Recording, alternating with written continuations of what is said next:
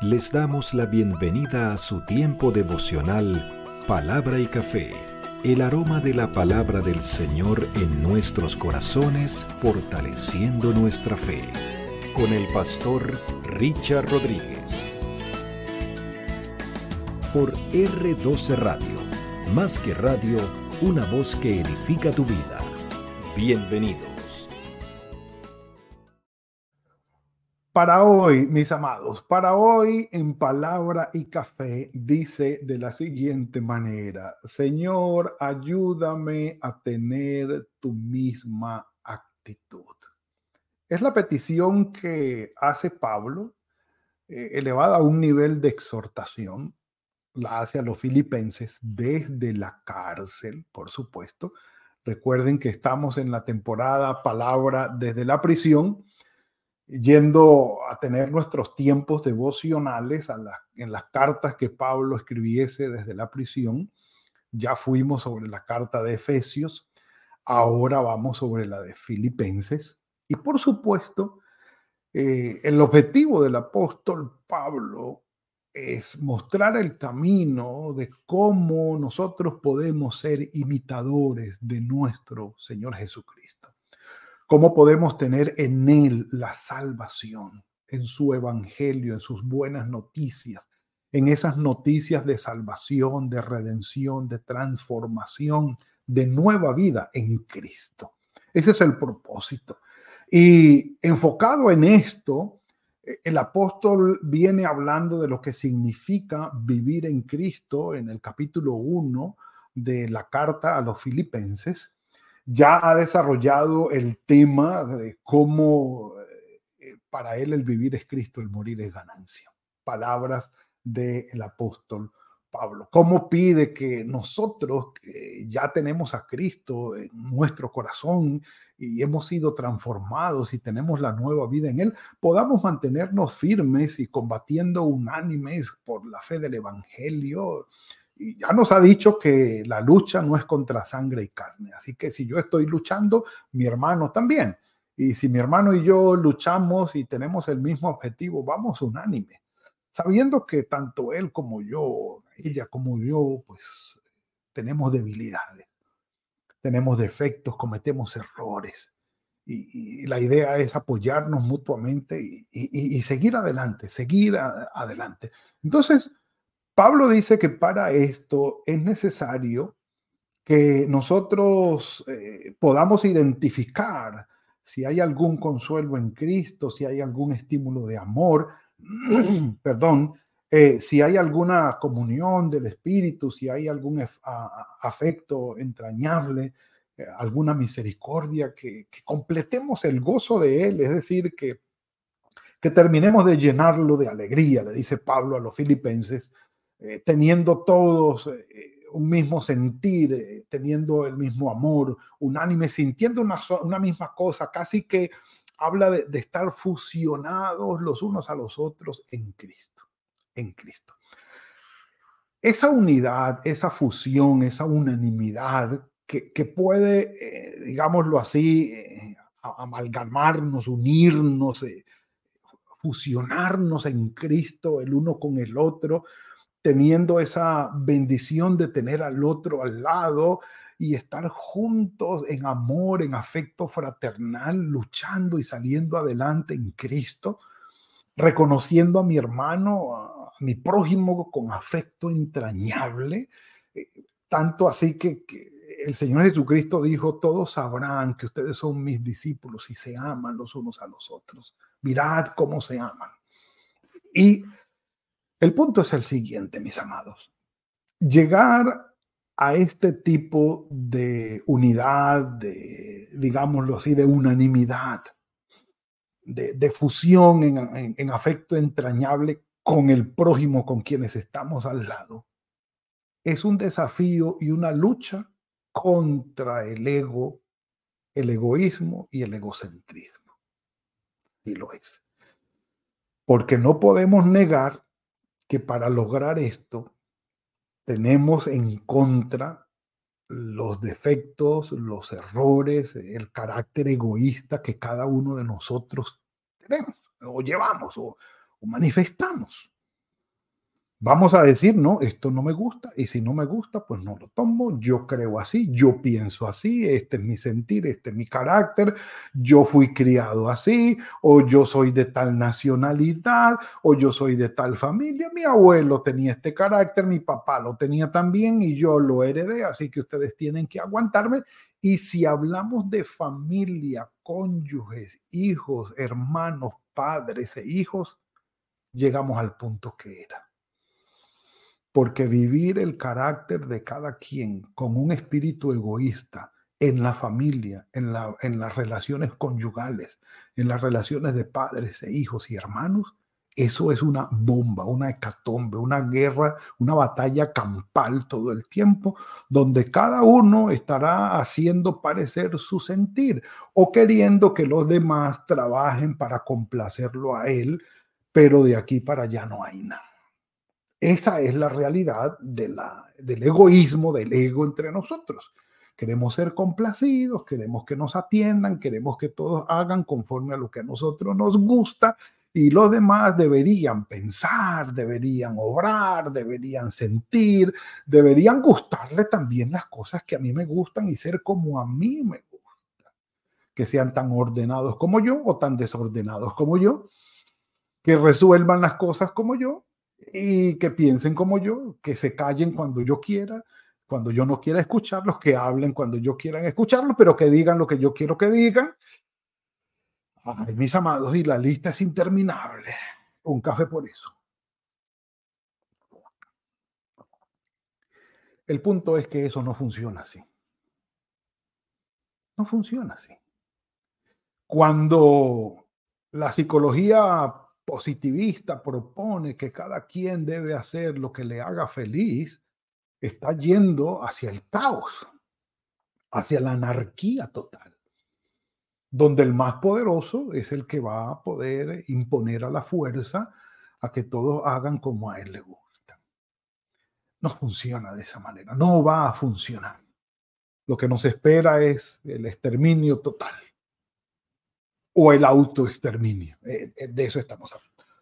Por esa razón, entonces, Pablo expone aquí, diciendo, versículo 5, haya pues en ustedes el mismo sentir, actitud o manera de pensar que hubo en Cristo Jesús, para que esto funcione, para que esto funcione madres que viven con sus hijos ya grandes, eh, hermanos que viven juntos ya grandes, eh, familias donde ya todos han crecido, donde ya no hay bebés, correcto, ya no hay niños de siete años, sino que papá, mamá, está a lo mejor el tío o este tipo de familia bastante particulares que se arman, donde ya todos son grandes y ahora, ¿qué hacemos? O si estamos en la iglesia y, ya todos somos adultos, somos, grandes hijos de Dios y estamos buscando ser iglesia, ser familia de Dios. Tengamos la actitud, la manera de pensar. Y, me gusta más por la manera de pensar es, eh, ¿qué convicción hay en mí? Entonces yo digo, voy a ser como el Señor Jesucristo. Yo estoy convencido de que esto es lo mejor.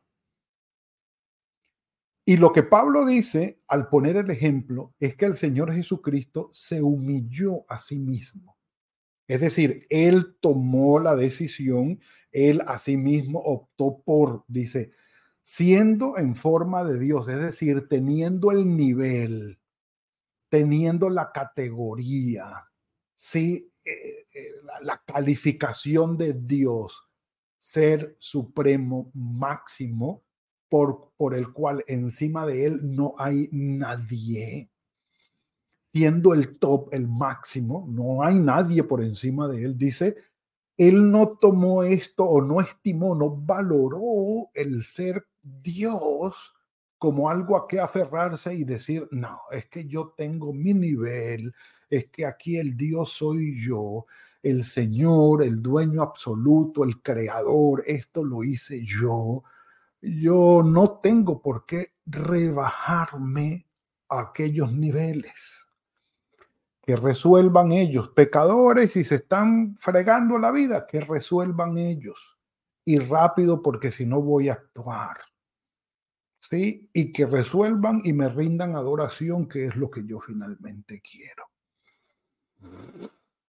No, se despojó a sí mismo, es decir, dijo, voy a hacer a un lado estos privilegios, voy a hacer a un lado este nivel que yo tengo y voy a descender.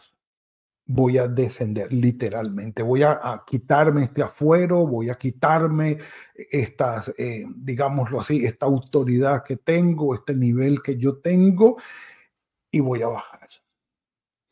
La decisión de hacerse igual a para el Señor significó despojarse a sí mismo. El himno que me encanta entonar para esto es, tú dejaste tu trono y corona por mí. Ah. Me llega, me llega ese himno. Mm. Un café por eso, un café por eso. Es la actitud de hacerse humilde y de hacer a un lado privilegios contrario al egoísmo o al egocentrismo o a la vanagloria del ser humano. Querer agarrar títulos, querer agarrar autoridad, querer tomar señorío y crecerse y decir es que yo no me voy a rebajar, yo, yo, tengo lo mío y a mí tienen que reconocérmelo. Se despojó a sí mismo, tomó la forma de siervo, hecho semejante a los hombres. Sí, el verbo se hizo carne y habitó entre nosotros, ya habiendo dicho Juan en el versículo 1 que el verbo era Dios. En el principio el verbo era Dios, estaba con Dios y era Dios. Así que se hizo carne y habitó entre nosotros, es decir, se despojó. Y vamos, el asunto es, cuando yo puedo dejar a un lado ah, mis derechos, mis privilegios, mi poder o mi autoridad como persona y decir, ven, voy a hacerme al lado tuyo, vamos a resolver, vamos a solucionar, vamos a ayudar, vamos a bendecir. Ah, yo soy, no sé, doctor. Yo soy, no sé, tengo el título de X académico. Y además de eso, en la compañía, no sé, tengo el título de jefe o lo que quiera que sea. Pero yo puedo ir a visitar al empleado, al portero de la empresa y ayudarlo en un momento de necesidad y preguntarle qué necesitas y en qué puedo servirte. El gerente de la compañía yendo a la casa del portero de la empresa porque está enfermo diciéndole en qué puedo servirte, dímelo. Un café por eso. O si con mi hermano, con mi hermana, mi hijo, mi cónyuge, hay algún problema, hay alguna dificultad donde se nota que yo tengo la razón y ella o él están equivocados, decirle, ven, vamos a resolver, oremos juntos, yo quiero que resolvamos eh, y busquemos la ayuda del Señor. Dulces, afables en el trato, dejar a un lado todo aquello que nos enorgullece y nos separa, porque dicho de esta manera es sencillo. El orgullo y la, y la vanidad separan, la humildad unen, la humildad une. Se hizo semejante a los hombres, hallándose en la condición de hombre, se humilló a sí mismo, haciéndose obediente hasta la muerte y muerte de cruz, es decir, siendo inocente, muere por los culpables.